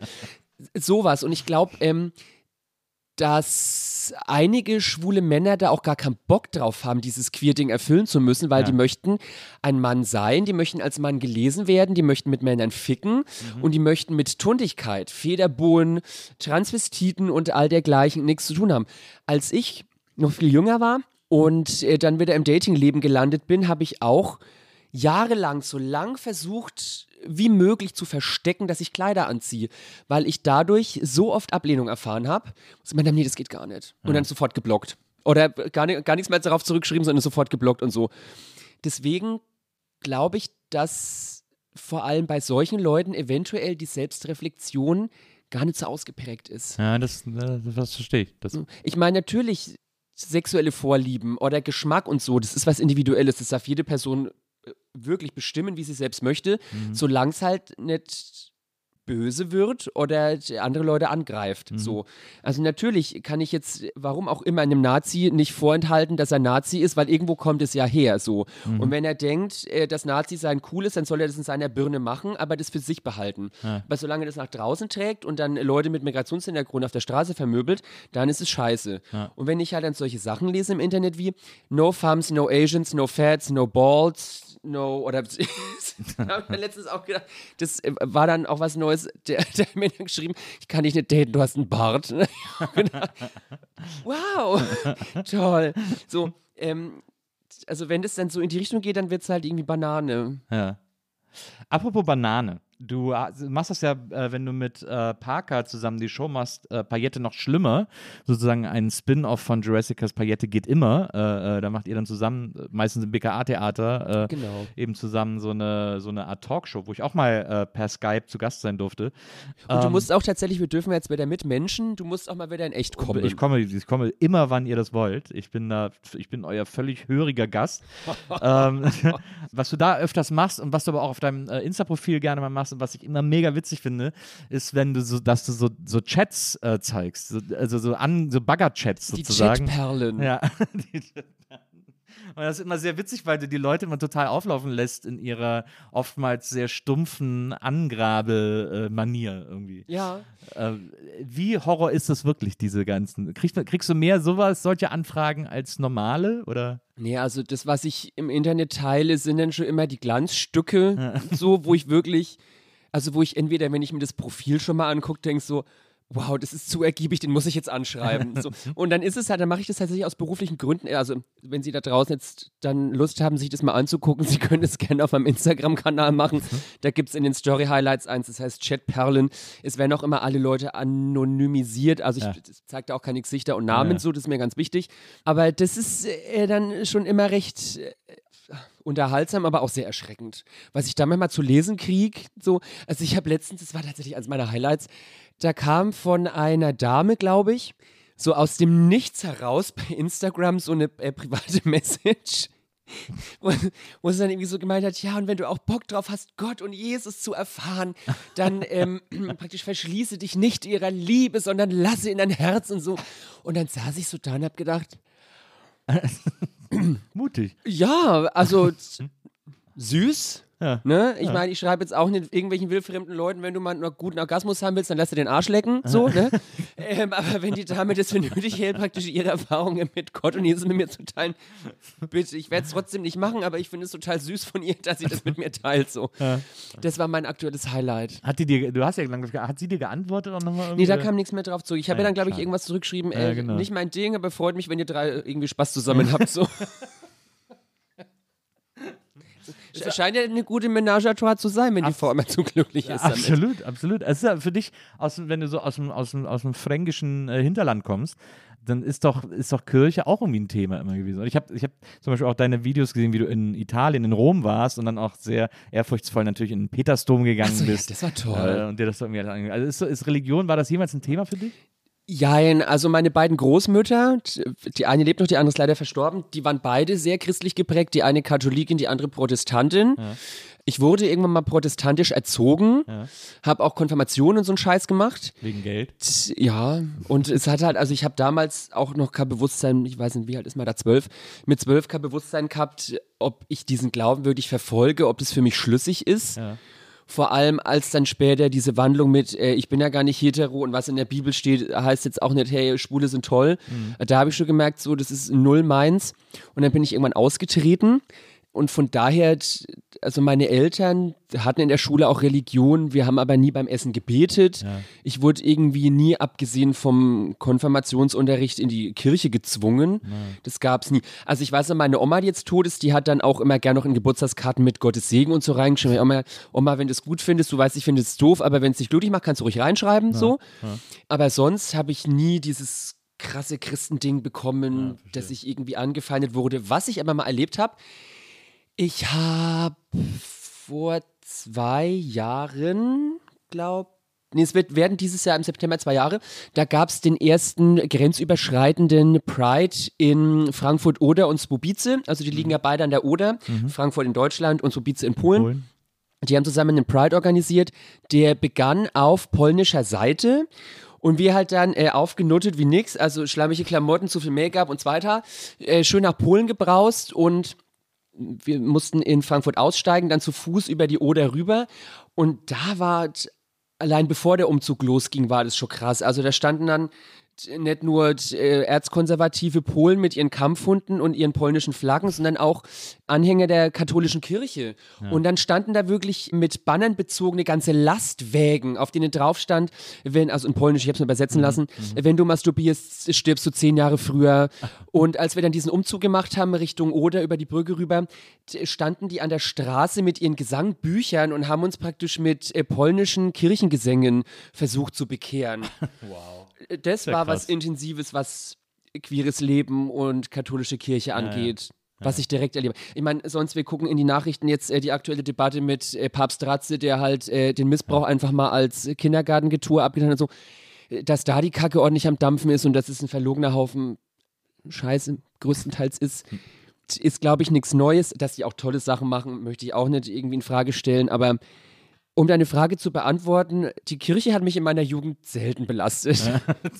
Es gab, es gab jetzt gerade, also jetzt gerade, wo wir dieses Interview führen, gab es, glaube ich, gestern oder vorgestern äh, eine große Doku in der ARD über 125 queere Menschen, die in oder für die katholische Kirche arbeiten, die sich geoutet haben in dieser Doku.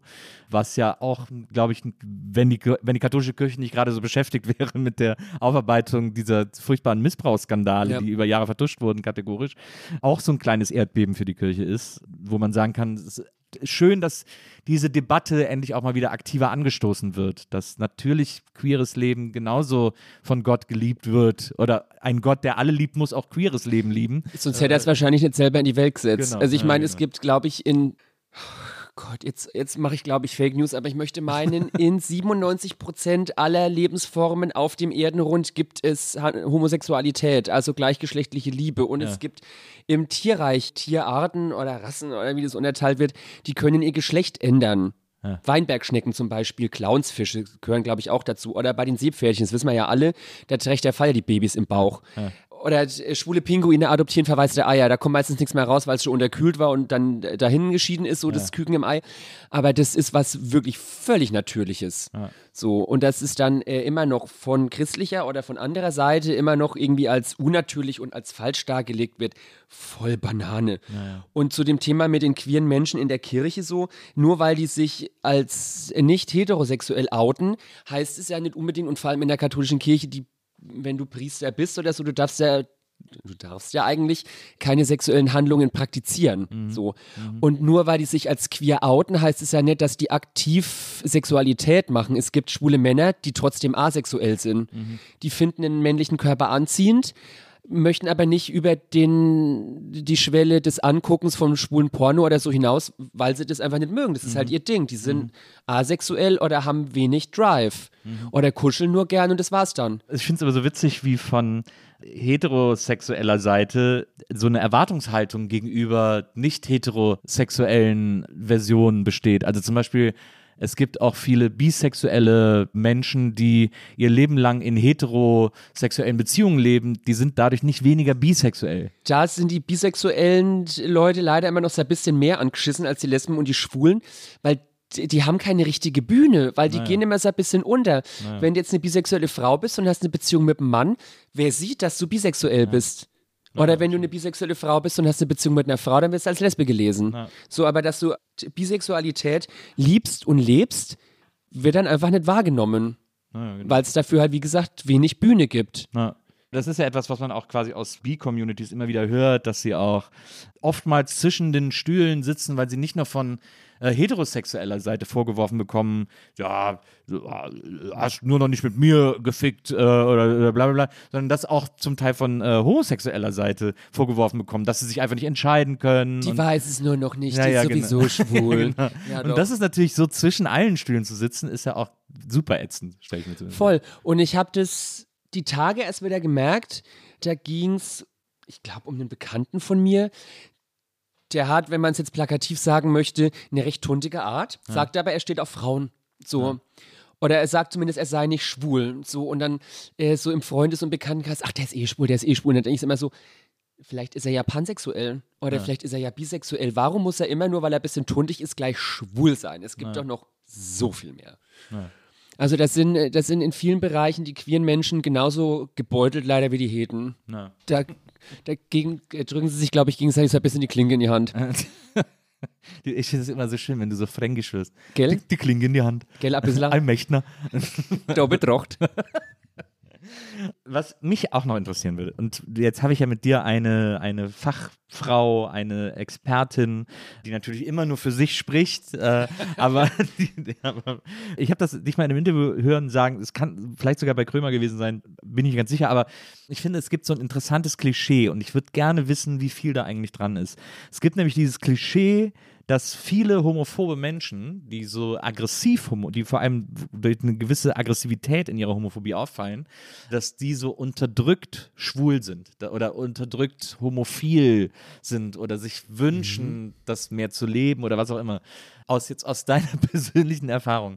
Wie viel, wie sehr glaubst du, stimmt das oder wie sehr gibt es das? Also ich möchte einen kleinen Prolog starten und zwar f- möchte ich zumindest für mich natürlich äh, den Auszug Homophobie durch Heterosexismus ersetzen, Sehr gerne. weil äh, Heterosexismus deckt einfach viel mehr ab und ist auch präziser in gewissen Teilbereichen, weil zum Beispiel wenn eine Transfrau auf offener Straße auf die Fresse kriegt, dann wird es als Homophobie deklariert, was eigentlich falsch ist, weil die Person ist transident. Das heißt, die war noch nie ein schwuler Mann, wird auch eventuell nie ein schwuler Mann sein. Deswegen trifft Homosexualität und damit Homophobie auf diese Person gar nicht zu. So. Ist kleinkariert, aber ich persönlich finde es Nee, richtig. Es ist ja auch eigentlich keine Phobie. Phobie ist ja eine Angststörung. Es ist ja Genau, eigentlich, es ist ja, es ist Ablehnung äh, ja, oder ja. weiß der Geier, was es genau ist. Ja, ja. Aber ich, es gibt viele, oder naja, was sind denn viele Beispiele? Ich kenne einige Beispiele davon, wo das so ist, dass, oder es, bei den Amis ist es ja mal ganz toll. Da gibt es ja so SenatorInnen, ich glaube, bisher sind mir nur Senatorinnen bekannt, glaube ich, ja. Oder andere Leute, Richter, irgendwelche Leute, die halt in der Öffentlichkeit stehen und immer richtig schön gegen Schwule gewettert haben, die dann erwischt werden, wenn sie selber einen Schwanz lutschen oder auf einer schwulen Fickparty sich irgendwelche Sachen reinpfeifen. So. Es gibt mannigfaltige Beispiele dafür und dann denke ich aber, dann tun mir die Leute immer leid, weil die halt so aufgewachsen sind, so erzogen worden sind und nie die Kraft finden konnten, sich da rauszuschälen, sondern das einfach aus Selbstschutz, damit sie nicht angreifbar sind, so weitergemacht haben. Praktisch das Leid anderer Menschen als Schutzmantel für ihr eigenes Dasein genutzt haben. Und das finde ich ganz schlimm. So. Das ist eigentlich krass. Ne? So, das ist ja quasi eine permanente Selbstverleugnung, in der die leben. Ja. Ja. Also ich, wie gesagt, ich habe das Beispiel vorhin gebracht mit queeren Geflüchteten zum Beispiel. Ja. Ich habe das aber auch ganz oft. Ich fahre ja viel Taxi oder Uber oder weiß der Geier was mit Taxifahrern oder Uber-Fahrern. Und da sage ich bewusst auch Fahrer, weil ich fahre vielleicht zweimal im Jahr mit einer weiblich gelesenen Person Auto. So, das, das Restliche ist halt mehr. ähm, vor allem nachts, so auf dem Heimweg vom Club oder so, dann fängt schon mal an, ach, du bist aber eine schöne Frau. Sag ich, ja, danke. So, ja, und dann kommen so die ersten Fragen, ob meine Titten echt sind, bla bla bla. Und dann erzählen sie mir halt, dass sie mit ihrer Frau drei Kinder haben, aber halt am Wochenende gern mal Schwänze lutschen oder sich von dem Mann vögeln lassen. so. Und die Crazy. werden auch ihr ganzes Leben lang diese Lüge, glaube ich, weiterleben oder leben müssen, weil sie dazu entweder von sich selbst heraus oder von ihrer Familie oder von ihrer Umgebung dazu verpflichtet werden, das machen zu müssen, in Anführungsstrichen. Also t- queeres Leben ist verbreiteter, als man denkt. So unterschiedliche Studien sagen, dass so plus minus 10 Prozent der Gesellschaft nicht heteronormativ sind. Das schließt ja viel mit ein. Also lesbische Frauen, schwule Männer, bisexuelle Menschen, transidente Menschen, die aber auf nur weil sie transident sind, nicht gleich deswegen lesbisch oder schwul sein müssen, sondern die sind heterosexuell, aber halt transident, zählen aber damit trotzdem zum queeren Universum. Weißt du? Ja.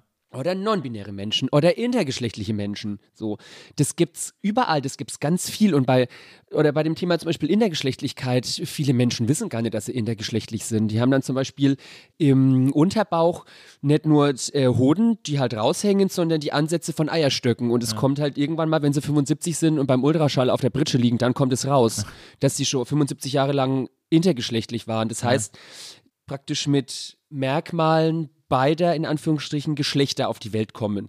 Wie gesagt, es können Eierstöcke sein oder ein Uterus oder eine sehr vergrößerte Klitoris, was dann auch von der Optik her eher an den Penis erinnert, aber eigentlich als Klitoris gelesen wird, und wo dann die Schamlippen äh, auch vergrößert sind und also das ist in der Entwicklung beim Embryo so, dass praktisch das, was wir untenrum haben, in Anführungsstrichen, aus der gleichen Ursuppe entwächst. So, also das sieht am Anfang auch die ersten Gott, drei Monate oder vier Monate, glaube ich, relativ ähnlich aus und dann differenziert sich das weiter.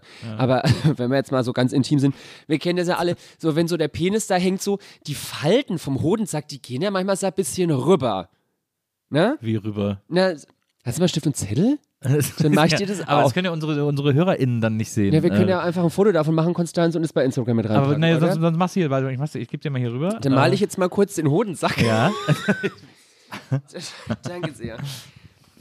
Also ich hoffe, es wird so, damit sie Ich, auch ja, ich bin jetzt auch mal gespannt, wie gut du malen kannst. Das ist ja ein Skill, den wir von dir noch gar nicht äh, äh, bin eigentlich gezeigt bekommen tatsächlich auch Künstlerin. Ich, ich konnte mal ganz gut zeichnen und malen, aber ich glaube, ich nehme die Kugelschreiberin. Du bist ja auch ausgebildete Physiotherapeutin, ne? Ich bin äh, tatsächlich Physiotherapeutin. Ich habe auch in meiner Ausbildung brilliert. Ich glaube, ich war die Beste des Jahrgangs damals. Ich habe so ein bisschen hier am unteren Rücken. Ja. Vielleicht könntest du da nachher mal. Solltest du bei der Bank arbeiten, ich habe ständig zu wenig Geld. Weißt du? So, also. Ähm, also ich, oh Gott, mal gucken. Also es beginnt so mit dem Penis, schafft natürlich, wir sind jetzt im äh, schlaffen Zustand. Ne? Ja. So, weiß ich nicht, machen wir mal so halb beschnitten. Ja. Und dann guckt halt hier unten dann so die Eichel raus. So, und das ist eichmäßig geworden. Ja, das ist nicht. Ich finde es nicht, dass du da sehr viel Detailtiefe ist dir da wichtig. ich weiß nicht, ob es dir vielleicht schon in den Sinn gekommen ist, aber ich habe ein Ding für Penisse übrig tatsächlich. Penisse sind ja auch was Wunderschönes, ich. Nicht? Also, Und dann, dann, ich weiß nicht, dann macht es hier manchmal dann tatsächlich so, Das soll jetzt der Sack sein, oder? Ja. Naja, ein Einkaufsbeutel wird es da wohl nicht sein, oder? Also entschuldige mal bitte. Okay, ja, das äh, verstehe. Ja, So, ist, oh, das ist jetzt sehr viel Hoden für ein sehr kleines Glied, aber Aber das ist ja auch im schlaffen Zustand. Immer. genau, Das ist ja ist ein, ist ein Grower. ein Blut, äh, Blutpenis. Genau. Und dann haben wir halt hier unten so jetzt irgendwie die Ja. Beine. So. Also ich, ich weiß, glaube man sieht eigentlich mal. Wir könnten doch einfach ins Internet gucken. Aber Oder worauf willst du denn jetzt hinaus? Also wa- praktisch hier Falten oben. hängen- Ja. hier oben, wo praktisch so die Haut vom, vom Hodensack so ein bisschen über den Schaft drüber geht. Das ähm, deutet ja dann praktisch im übertragenen Sinne so ein bisschen an, wie So wenn, vaginal, wenn die du? Labien die Ja. Klitoris umgreifen. Ah, ja. Also Mhm. ich bin jetzt auch keine Scheidenfachfrau, ich war schon lange nicht mehr mit einer Scheide intim so Ja. oder einer Vulva. Vulven sehen ja auch unterschiedlich aus und bei manchen sind die inneren Schamlippen größer als die äußeren oder die Klitoris ist prominenter oder kleiner oder so. Aber praktisch dieses Umschließende, was die Labien oben mit der Klitoris machen oder da ist immer dieses Häubchen drüber. Da finde ich, dass es manchmal beim Penis auch so aussehen kann, wenn praktisch die Haut vom Hodensack oben fast so sich die Hände in der Mitte schüttelt und sagt Guten Tag. Linkes Ei, hallo rechtes Ei. Jetzt verstehe ich, was du meinst, aber ich finde das faszinierend, weil ich, dass das so markant überhängt, das ist mir neu. Das habe ich Dann noch nie musst gesehen. du einfach öfters Schwulenpornos gucken mit mehr Penisauswahl. Hängt es da? Na, aber da ist doch, da sieht man das auch. Ich, äh, okay, jetzt aber die sind ja auch nie schlaff, muss man ehrlicherweise dazu Naja, sagen. kommt drauf an, was du guckst. Ähm, ich schick, wenn, ich, wenn ich zu Hause bin, ich mache mal Recherche und schick dir was. Okay, ja, das ist gut. Das finde ich sehr äh, faszinierend. Also, da hast du dir wirklich Mühe gegeben, diesen Penis zu zeichnen. Da hast du nur, nur keine Adern drauf gemalt, aber hier so leichte Falten noch Ja. äh, links und rechts. Wie gesagt, ist ja ein Grower, der braucht ein bisschen Hautspielraum, damit es nicht einreißt, wenn es wächst. Ach nee. So, ist ein Original Weinhaus, den Ja. rahme ich mir ein. mache noch ein Signum später drunter.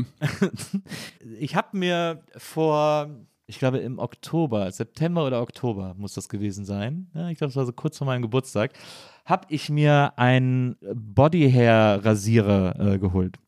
Was? Ähm, also kein Rasierer fürs Gesicht, sondern für alle anderen Körperhaare. Ach, diese kleinen Elektri ähm, Elektrodinger, so ein wo du dich nicht mitschneiden kannst. Genau. Ist es gut? Das ist gut, aber ich frage dich, äh, und ich wollte von dir wissen, ob du auch rasierst oder ob du waxst. Ich mache bald hier, bald dort unterschiedliche Dinge. Also zum beim Intim Styling finde ich äh, Stutzen ganz gut. Ja. Also ist, ich habe auch so ein Elektroding, Ja. aber damit mache ich praktisch nur die Wiese oben drüber, bisschen kürzer und in Form. Ja. Und manchmal, wenn ich mir das leisten möchte und äh, Bock drauf habe, dann gehe ich so Sommers Anfang zum Waxing und lasse dann wirklich die Beine, die Pobacken und die Knospe komplett enthaaren. Dann habe ich erstmal vier Wochen Ruhe. Ansonsten, wenn ich zu spät dran bin, äh, spontan irgendwo hin muss oder auch zu faul bin, zum Waxen zu gehen, dann benutze ich tatsächlich Enthaarungscreme Ja. für die ganzen Beine und auch für den Intimbereich. Wirklich? Ist das, kann- aber brennt es nicht Ich wie kann es empfehlen, weil mein Problem ist, wenn ich mich normal rasiere und damit begann auch irgendwann die Travestie mit Bart im Gesicht, ich bekomme irrsinnigen Rasurbrand und eingewachsene Haare. Ja. Wenn du das an der Backe hast, kannst du dich direkt vor den Spiegel stellen Ja. und mit zwei Fingern rausböbeln. Ja. Aber wenn du das in der Arschritze hast, so ähm, gut. also breitbeinig äh, aufs Bett legen und dann mit der, mit der Handytaschenlampe hinleuchten und dann versuchen, eingewachsenes Haar dann raus. Ist nicht schön. Deswegen nehme ich Enthaarungscreme. Ja. Also ich kann es nur empfehlen, aber Sie sollten es zuvor mal testen, wenn Sie es zu Hause nachmachen wollen, auch im etwas äh, Bikini-Zonenbereich. Ja. Da wird doch immer so vorgewarnt, dass man das da nicht anwenden soll, weil das so super Bei mir dangerous klappt's. Also ätzt. in den Achseln geht's nicht. Ja. Da werde ich tatsächlich wund. ja. Du fängst an zu bluten. Da ist dieser, dieser Philips-Rasierer auch super für, für die Achseln. Geil. Der funktioniert voll gut. Jetzt haben wir schon wieder Werbung gemacht, ne? Für ZDF. Ja, aber das ist ja auch hier keine, Show. das ist ja hier keine öffentlich-rechtliche Veranstaltung. Wir können werben für, für alles, was wir gut Oh, finden. darf ich für mich werben? Ja, unbedingt. Gerne. Äh, Wenn Sie noch mehr queere Sachen hören möchten, dann müssen Sie leider zu Audible gehen und sich den Podcast Queer Einsteigen reinziehen. Den habe ich mit einer wundervollen Co-Moderation, nämlich Rashid Moka, zusammen auf die Beine gestellt, wo wir in 24 Folgen 24 queere Themen anhand von Vite von 24 abgefahrenen Talkgästinnen durchwursten. Also wenn Sie noch ein bisschen mehr über das queere Leben lernen möchten, gönnen Sie sich das oder gucken Sie sich meine Folge von Kurt Krömer mit Kurt Krömer und mir an, gibt es im Internet bei YouTube. Überhaupt, dein YouTube-Kanal ist ja auch ein Quell äh, nicht enden wollender Freude. Äh, ich habe es gerade eben schon erwähnt, dieses Rom-Video. Du hast zwei Videos gemacht, wo du in Rom warst Ja. und ihr irgendwie dreimal das Hotel wechseln musstet. Ja, das war toll, tatsächlich. Das hat mir auch sehr gut gefallen. Äh, ihr musstet das Hotel immer wechseln, weil, die, weil, weil irgendwie Schimmel drin war und so. Aber ihr habt auch wirklich immer euch so Touri-Klitschen, also wirklich am Kolosseum. Ein Hotel am Kolosseum ist teuer, aber scheiße, das ist doch völlig klar. Naja, also ich das, meine. das Ding war, das Hotel, das wir hatten, das war halt echt zauberhaft eigentlich, aber es war halt schimmelig und dreckig innen drin. Und es war süß, weil das war so eine römische Stadtvilla mit so Na ja. barocken Rahmen, wirklich ganz bezaubernd, aber halt ekelhaft. Und dann äh, findet man praktisch für zwei Stunden später ein Hotel, was nicht drei Milliarden Euro kostet.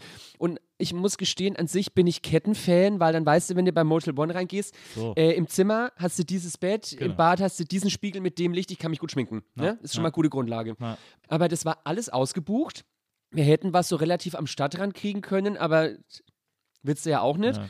Und dann haben wir tatsächlich ein Hotel entdeckt, das ist über der schwulen Location Roms gelegen gewesen, das heißt Coming Out Roma. In, am Kolosseum da. Genau, direkt Ja, am ja, Kolosseum. Ja, genau. Aber da kam halt dann abends das Kackewasser von der Decke, weil ein Rohr gebrochen war. Was mir in dem Hotel davor auch noch nie passiert ist. Ja. Und äh, unser letztes Hotel, das lag dann direkt in der Petersdommauer. Mhm. Das war dann mal, das hieß, glaube ich, Hotel Konst nee, Konstanze hieß es nicht. Nee, Ariane hieß es, glaube ich. Das war dann ganz süß, aber es war halt auch bloß nur die letzte Nacht. Und ich muss gestehen, ich ähm, war da nicht allein, ich war mit meinem noch Gatten. Und äh, wir hatten echt einen Spitzenausflug. Also in Rom trinkst du natürlich viel Wein. Ja. Und wir waren da im Januar. Das heißt, es waren so 16, 18 Grad, nicht viele Leute da. Das war spitze. Ich habe mal vor drei Jahren oder vor vier Jahren äh, habe ich mit Maria den ganzen Januar in Rom verbracht. Wir sind, äh, wir sind an Silvester hier in den Nachtzug gestiegen in Berlin und äh, der fuhr dann äh, abends um neun hier in Berlin los. Dann war quasi als Silvester war, haben wir dann so das Feuerwerk aus dem Zugfenster gesehen in den ganzen Dörfern, an denen wir vorbeigefahren sind, so in der Ferne und sind dann morgens, glaube ich, in, waren morgens um neun in Zürich und dann nochmal in den Zug umgestiegen nach Rom und haben dann Airbnb und dann sind einfach am 31. Januar zurückgefahren nach Berlin. Geil. Und das war total geil. Von, wir haben von da gearbeitet und so und das war einfach einer der besten Monate ever, weil das halt so easy geht. Irgendwie. Voll. Und ich, also abgesehen davon, dass wenn du halt in so Touristenecken essen gehst, äh, ist Rom auch gar nicht so scheiße teuer, wie ich gedacht habe. Ja. Ich habe gedacht, oh, Rom, das ist ja, ne, das, Naja. das ist ja alles Tourismus, da zahlst du dich bestimmt tot. Wenn du gute Ecken kennst, ist alles Das erträglich. geht, das stimmt. Das ist ein bisschen anders als Paris. Paris ist wunderschön, aber es ist einfach überall teuer. Ich noch nie? Du warst noch nie in Paris? Nee. Ich hätte tatsächlich auch mal, und da habe ich mich sehr geärgert, dass dann auch wieder Corona praktisch meine Welt zerstört hat. Ich hätte, es war auch vor zwei Jahren knapp oder so, da hätte ich ein tolles Fotoshooting in Paris gehabt. Das wäre erstens richtig gut bezahlt gewesen. Und dann irgendwie so drei, vier Tage Paris, nur einen Tag davon richtig arbeiten und so, das wäre der Shit gewesen. Und dann, nee, jetzt nicht Weinhaus. Also wirklich, da musst du unbedingt mal hin. Das, äh, Ja. ich war, letztes Jahr war ich mit Maria auch eine Woche, sind wir nach Paris, so ein bisschen, äh, mussten auch arbeiten und so, aber haben dann gedacht, arbeiten wir halt irgendwo, wo es schön ist. Äh, ich glaube, das war letztes Jahr, genau, also auch so zu Pandemiezeiten. Und die Stadt war so krass leer, wie ich das noch nie erlebt habe. Wir sind zum äh, Louvre gefahren und, da, und ich habe ein Foto von Maria tagsüber am Louvre gemacht und man sieht keinen anderen Menschen auf dem Foto. Das ist völlig unnormal für Paris. Es war im Sommer. Das war echt krass. Ich hatte, das war auch im ersten Corona, also 2019, nee, 2020 war das. Wir haben ja schon 22, ne? Ja, Ach, scheiße. ja, wirklich. Das war im Frühjahr 2020. Da habe ich mit meiner guten Freundin Charlotte Kreckhaus und einem befreundeten Fotograf von mir, Sven Serkes, macht tolle Fotos. Wir haben eine Fotosession gemacht in Mitte, Gendarmenmarkt und so am helllichten Tag. Wir zwar im Fummel, keine einzige Seele. Wir standen auf der Leipziger Straße, mitten am Tag. Und ich, also wenn Sie nicht aus Berlin kommen, Leipziger Straße hat, glaube ich, sechs, vier Spuren, sechs, sechs Spuren. Die immer voll sind. Die sind immer voll, da ist eigentlich immer Stau oder es ist irgendwo Unfall oder es steht irgendwo Bus quer. Da war nix. Das war toll. Ja. Das, das, das gab es, gerade am Anfang der Pandemie, gab es immer wieder so Zeiten, wo man so ein leichtes 28 Days Later Feeling äh, bekommen konnte. So. Völlig richtig. Ich habe auch mal so gedacht, wo sind die Zombies, Alter? Das fand ich irgendwie auch, das war irgendwie gut. Das war, Kann ich jetzt ein Taschentuch haben? Mir das läuft war ein bisschen. Ja, na klar. aus. also unbedingt. Also warte, ich hol dir eins. Danke sehr. Ah, dafür hast du es gebraucht. Nee, tatsächlich seitdem, ich renne den ganzen Tag auf der Arbeit mit Maske rum Ja. und ich weiß nicht, entweder mag das meine Schleimhaut in der Nase nicht so gern, aber seitdem ich da auf Maske trage, läuft mir immer zu die Nase Ja. und ich werde dann, weil ich immer zu die Nase abwischen muss, immer ganz wund an der Nase. Dann sieht es immer aus, als würde ich dauerhaft Poppers nehmen. auch, das hat mir mal einer, das, oh, da kann ich mich erinnern, das hat mir mal jemand äh, in Köln unter die Nase gehalten in der Disco. Wir hatten, wir hatten damals so eine Stammdisco, in die wir immer gegangen sind, das Neuschwanstein, genannt Schwani. Und äh, dann war ich dann abend da und hab getanzt und da war äh, nicht so viel los. Und dann kam so ein Typ und sagte, ey, hier Nils, also es war ja, da war ich 18, 19, war zu hoch Viva-Zeiten, kam Typ, ey, hier Nils, riech auch mal und hält mir so eine Nase und so eine Flasche unter die Nase. Und das hat so gestunken. Ja. dass ich ich habe den dann so weggeschoben und gesagt, Digga, nee, komm on, bitte. Das war, ich fand's so mega ekelhaft, weil ich gedacht, wieso soll ich denn jetzt hier so, wieso soll ich denn deinen Furz riechen aus einer Flasche? Irgendwie, was Also ich soll weiß denn nicht, damit? wenn, de, wenn dessen Fürze so riechen, dann würde ich mir mal Gedanken über die Verdauung machen. Ich weiß nicht, wissen, wissen alle Zuhörenden, was Poppers ist? Wahrscheinlich Keine nicht, Ahnung, oder? wahrscheinlich nicht. Also es ist äh, auch ein Rauschmittel, fällt unter das Arzneimittelgesetz in Deutschland, ist eine kleine braune Flasche, da ist, glaube ich, Amylnitrit drin, ist die chemische Bezeichnung oder so. weiß ich nicht. Keine Ahnung. Und es kommt eigentlich aus der Medizin, war früher ein Medikament bei Angina pectoris, also bei ähm, Verengung Mandeln. der Herzgefäße. Äh, Gefäße. D- Bei ähm, Angina denke ich sofort an Mandelentzündung. Deswegen. äh, nee, Angina heißt nur Enge tatsächlich. Ah ja. Ja. Und Pectoris auf die Brust bezogen, also auf äh, alles, was hier so in dem Bereich ist. Ja. Und äh, das konsumiert man durch Inhalieren und es weitet schnell für zwei, drei Minuten die Blutgefäße, Ja. was halt beim Analsex hilfreich ist, wenn der Penis ein bisschen zu groß und das Loch ein bisschen zu klein ist, wenn man dann gut entspannen kann. Und es macht halt ein bisschen blöd in der Birne für zwei, drei Minuten. Ich dachte immer, das wäre so, das wäre wär so, man müsste das so begreifen wie Riechsalz. Das ja auch so, um so Leute, die so ohnmächtig geworden sind, wieder zu wecken. Oh, wie Riechsal funktioniert, weiß ich tatsächlich nicht. Das, Ja. Keine Ich habe es auch nur, es war auch nur meine eigene Herleitung. Also es ist jetzt nicht, es ist, es ist nicht, es ist meine eigene Erfahrung, die mich zu diesem Schluss, die mich zu diesem Schluss geführt hat. Der Ähm. Nils, der kokettiert heute ganz schön. Ja, aber es ist auch, ich, es ist wirklich, es kommt nur aus einem Ort der Liebe. Ich habe noch, ich habe noch eine Frage. ja, gerne. äh, die ich unbedingt mit dir äh, besprechen wollte, weil ich sie ganz zentral finde. Und zwar, wir sind uns ja, glaube ich, einig, weiß ich gar nicht, ob wir uns da einig sind, aber es ist jetzt auch wieder verkürzt dargestellt, aber dass Gender ja ein soziales Konstrukt ist. ja. Im weitesten Sinne. Ja. So. Also, also ich lasse es einfach erstmal so, oh- ohne da jetzt so. Wie können wir das den Leuten erklären, ohne dass das irgendwie, weil es gibt ja so eine, es gibt ja so eine Abwehrreaktion Ja. in der Gesellschaft dagegen irgendwie nach Pronomen zu fragen, zu gendern äh, oder eben so äh, diesen Gutterallaut, äh, wie ich das ja auch so gerne bei den ZuhörerInnen mache, Ja. zu sprechen. Da gibt es ja auch in großen Teilen der Gesellschaft eine Ablehnung. Und ich habe zum Beispiel auch mit meinen Eltern darüber gesprochen, habe denen versucht, das so ein bisschen zu erklären. Die haben es schon kapiert, wo das herkommt und wie das gemeint ist, aber tun sich auch, finden es auch selber doof, das jetzt so zu sprechen, wenn sie es irgendwie 70 Jahre anders gesprochen haben und so. Und ich verstehe das auch. Also es ist auch nicht so, dass ich, dass, dass ich jetzt denke, äh, wieso stellen die sich quer, sondern ich verstehe total, woher diese Art Ablehnung kommt, dass man denkt, ah, müssen wir jetzt jeden Driss mitmachen und so, so verstehe ich alles. Aber wie können wir das, wie können wir so die Leute alle mitnehmen und denen erklären, guck mal, es geht doch einfach nur um Gerechtigkeit und irgendwie, Also, ich glaube, was wichtig ist, sind gute Argumente ja. plus also äh, erwachsene Menschen umzuerziehen und äh, die in dem Zusammenhang irgendwie besser oder nee, nicht besser zu machen, aber offener zu machen, ist, glaube ich, was Schweres, weil die seit 30, 40, 80 Jahren nur diese Auswahl an Wörtern benutzen Ja. und sie, nur Mann und Frau und es wird immer alles vermännlicht so. Frau Doktor hat mir ein Rezept gegeben. Es ist immer der Gast im Restaurant, obwohl da auch Frauen und weiß der Geier was sitzen so. Die sind dazu sehr dran gewohnt, um das äh, neu zu machen. Deswegen covern sie sich drüber auf, dass praktisch mehr Varianz und es ist ja ein Zuwachs der Sprache, wie ich finde. Es macht die Sprache ja bunter, schöner, äh, facettenreicher. Ähm, das ist, glaube ich, so ein bisschen das Problem. Also dieses Festgefahrene plus dass das für viele Menschen, die mit dem Thema nichts zu tun haben, immer noch so einen negativen Beigeschmack hat. Also Gender-Gaga, Gender-Wahnsinn, so. Das wird ins Lächerliche gezogen und äh, blöd gemacht. Aber es liegt auch nur daran, weil wir daran gewohnt sind, gewöhnt. So. Ja. Wenn wir, glaube ich, im Kindergarten anfangen, zum Beispiel ein ganz tolles Thema, gendersensible Kindergärten. Mhm. So, wenn wir da anfangen oder wenn wir queere Geschichte in den Lehrplan mit aufnehmen Mhm. oder wenn queeres Leben normalisiert wird endlich und es ist was Normales, dann wachsen alle damit ganz normal auf und es ist nichts mehr Sonderbares. Ich weiß noch, als ich klein war, da war bei uns in der Familie immer, äh, alle schwulen Männer, das waren 175er. Mhm. Das, ich möchte meinen Eltern nicht unterstellen, dass es böse gemeint war, aber das war einfach so der Slang und die hätten nie begriffen, dass das was Negatives für diese Person Ja. darstellt. In Köln hat man immer gesagt, er ist am 17. Mai geboren. Das war- 17.05. Genau. Genau. Ja.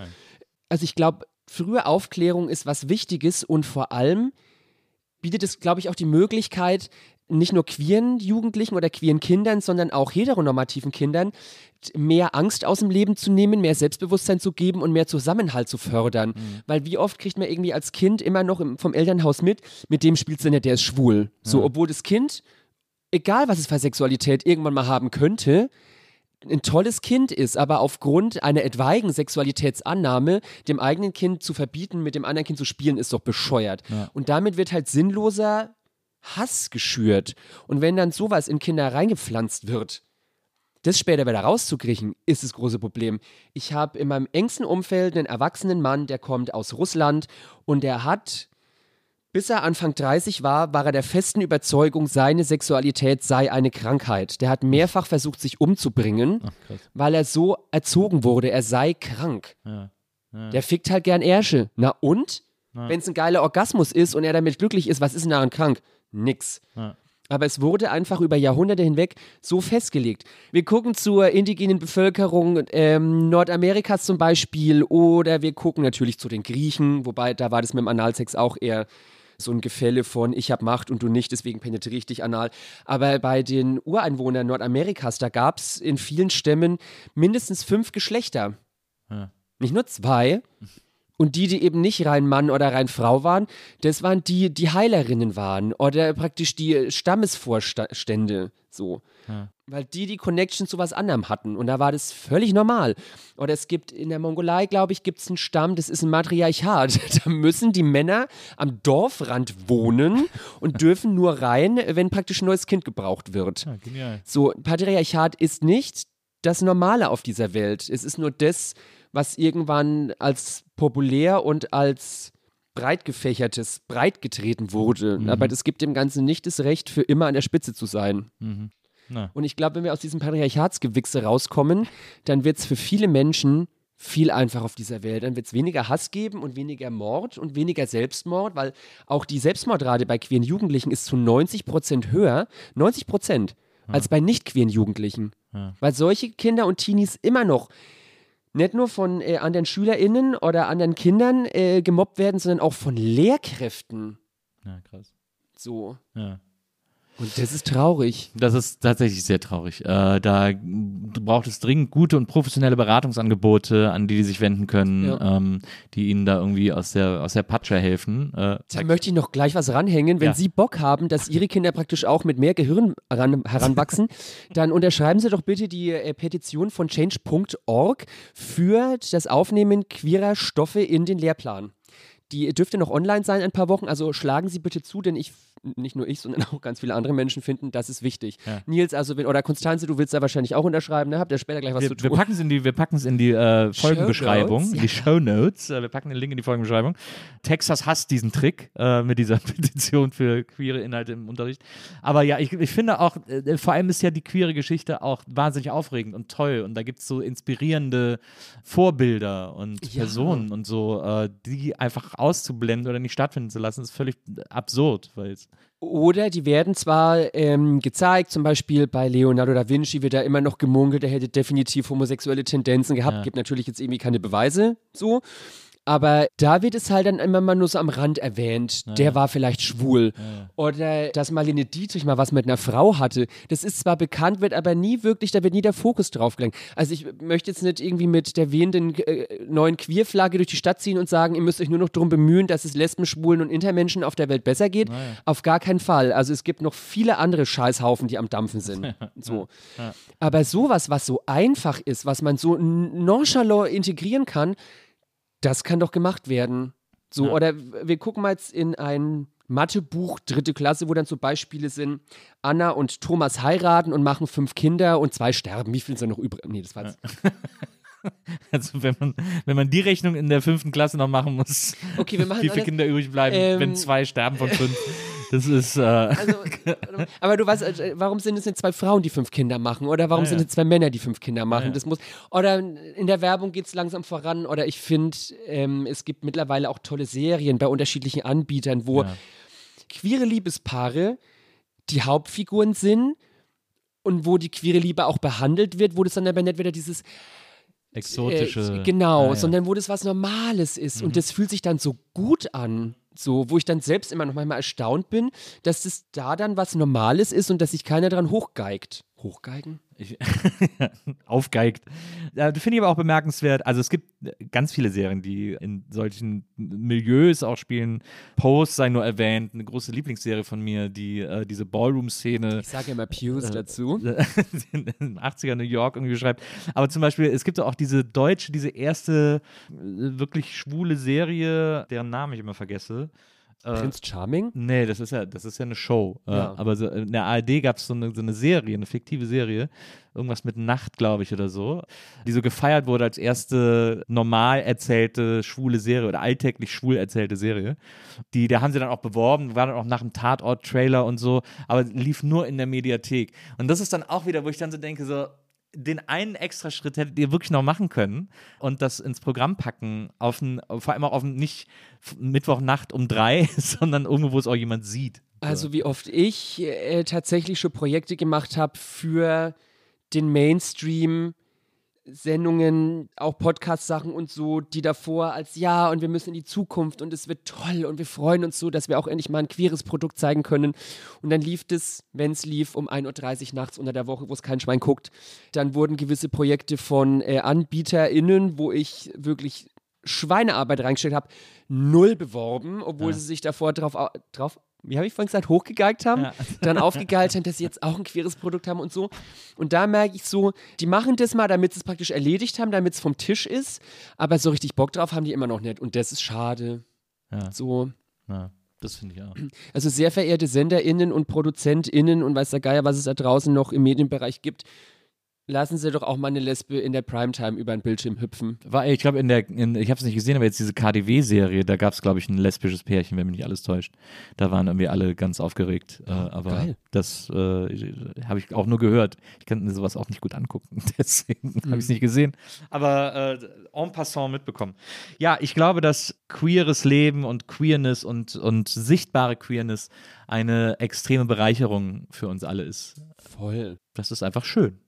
Das stimmt. Und es bringt einfach viel mehr Abwechslungsmöglichkeiten auf jede Speisetafel. Ja. Ich möchte niemanden zwingen, da draußen jetzt ge- gleichgeschlechtliche Liebe machen zu müssen, so. Ja.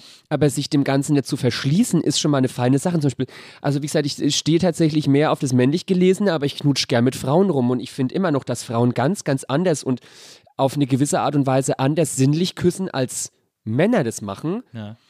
Und es ist toll. Das erlebe ich immer noch sehr gern. Ja, das, ich finde auch, also ich finde Menschen unabhängig ihres gelesenen Geschlechts attraktiv.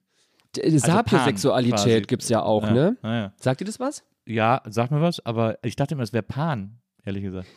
Ich glaube, da gibt es auch eine Schnittmenge. Ja. So bestimmt. So. Alles unter einem Umbrella, alles unter einem Schirm. D- Der Umbrella-Term, nicht? Sagt man immer. Liebe Jackie, es war mir ein Riesenfest. Ich habe heute sehr viel gelernt über deine persönliche Sicht auf viele Dinge. Und äh, ich würde mich freuen, wenn wir das irgendwann mal wiederholen und du wiederkommst und wir äh, alles klären, was wir heute noch nicht geklärt haben. Und äh, bis dahin empfehle ich, wie gesagt, deinen YouTube-Kanal. Äh, ich glaube, Paillette noch schlimmer wird auch weiterhin noch gemacht. Oder habt ihr Ja, gerade kleine da gibt's, Pause? Da gibt es Neuerungen. Ja. Ihr hattet auch, ich habe eine Folge gesehen, wo äh, Parker so krass besoffen Das war. war an meinem Geburtstag. ja, das war, das Da hat sie die war Show Eskalation in dieser da war ich auch Sendung. bockig danach mit ihr. Ja, das hat man auch gesehen. Das Ja. hast du auch nicht äh, hinterm Berg gehalten. Nee, war ja auch nicht. So. Nee. Nee, aber auf jeden Fall, äh, Paillette noch schlimmer wird fortgeführt, aber es gibt Neuerungen. Was genau verrate ich noch nicht. Ja. Aber wenn Sie mir natürlich einfach folgen, dann sind Sie immer auf dem neuesten Stand, was äh, den neuesten geistigen Dünnpfiff der Weinhaus betrifft. Ich will mich auch bedanken, Nils, es war ganz, ganz toll oder ist immer noch ganz toll bei euch und ich komme so oft du möchtest wieder. Dafür fahre ich sogar nach Pankow. Und ich habe übrigens vorhin, als ich im, im Taxi her saß, gemerkt, so, ich war hier schon mal im Kiez, ich habe hier mal mit jemandem gebumst. In, in meinem Kiez. Ja. Ja. War's gut? Das weiß ich nicht mehr. Also ich möchte meinen, das war wahrscheinlich so 2009 oder 2010. Ja. Das ist schon sehr lang her. Ob die Person wohl noch hier lebt? Man weiß es nicht, ne? Ja, man weiß es nicht. Das ist sicher. Aber das ist ja interessant, dass hier auch attraktive Leute wohnen. Außer Also ich. Außer, hab's im außer Internet, Maria hab und ich. gesehen. Ich meine, äh, in Charlottenburg ist es recht, ich bin Charlottenburgerin Ja. und da ist es, wenn ich das Internet anmache und mir mal so angucke, was es für Homos im Umfeld gibt, es ist immer eher dürftig, aber sobald ich mal durch Mitte fahre, Friesland-Kreuzberg, Prenzlauer Berg, da denke ich immer so, ping, ping, ping, ping, ping, da wäre ich schon 15 Mal schwanger, ne? Ich sag's dir, wie es ist. Aber ich, würde- ich sage immer, wenn ich jetzt in Berlin nochmal umziehe, was unwahrscheinlich ist, aber wenn es so sein sollte, dann würde ich auch nach Charlottenburg ziehen. Das Ja, ich liebe dieses super. 80er Jahre Berlin. Das ist ganz toll da Das ist drüben. echt toll. Ja, Finde ich auch. Liebe Jackie, Lieber Nils, macht gut. ebenso nicht. Bis ganz bald. Bis ganz, ganz bald. Vielen Dank an Konstanze, die war heute unsere Producerin und hat sich hier wirklich äh, rührend um alles gekümmert. Und äh, wir hören uns nächstes Mal wieder hier bei der Nils Bokeberg Erfahrung. Bis dahin, liebe Leute, macht's gut. Ciao. Weise.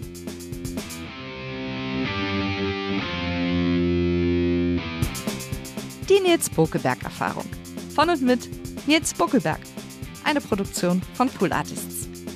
Team: Wenzel Burmeier, Lisa Hertwig, Maria Lorenz Bokeberg, Frieda Morische und natürlich Nils Bokeberg. Die Nils Bokeberg-Erfahrung.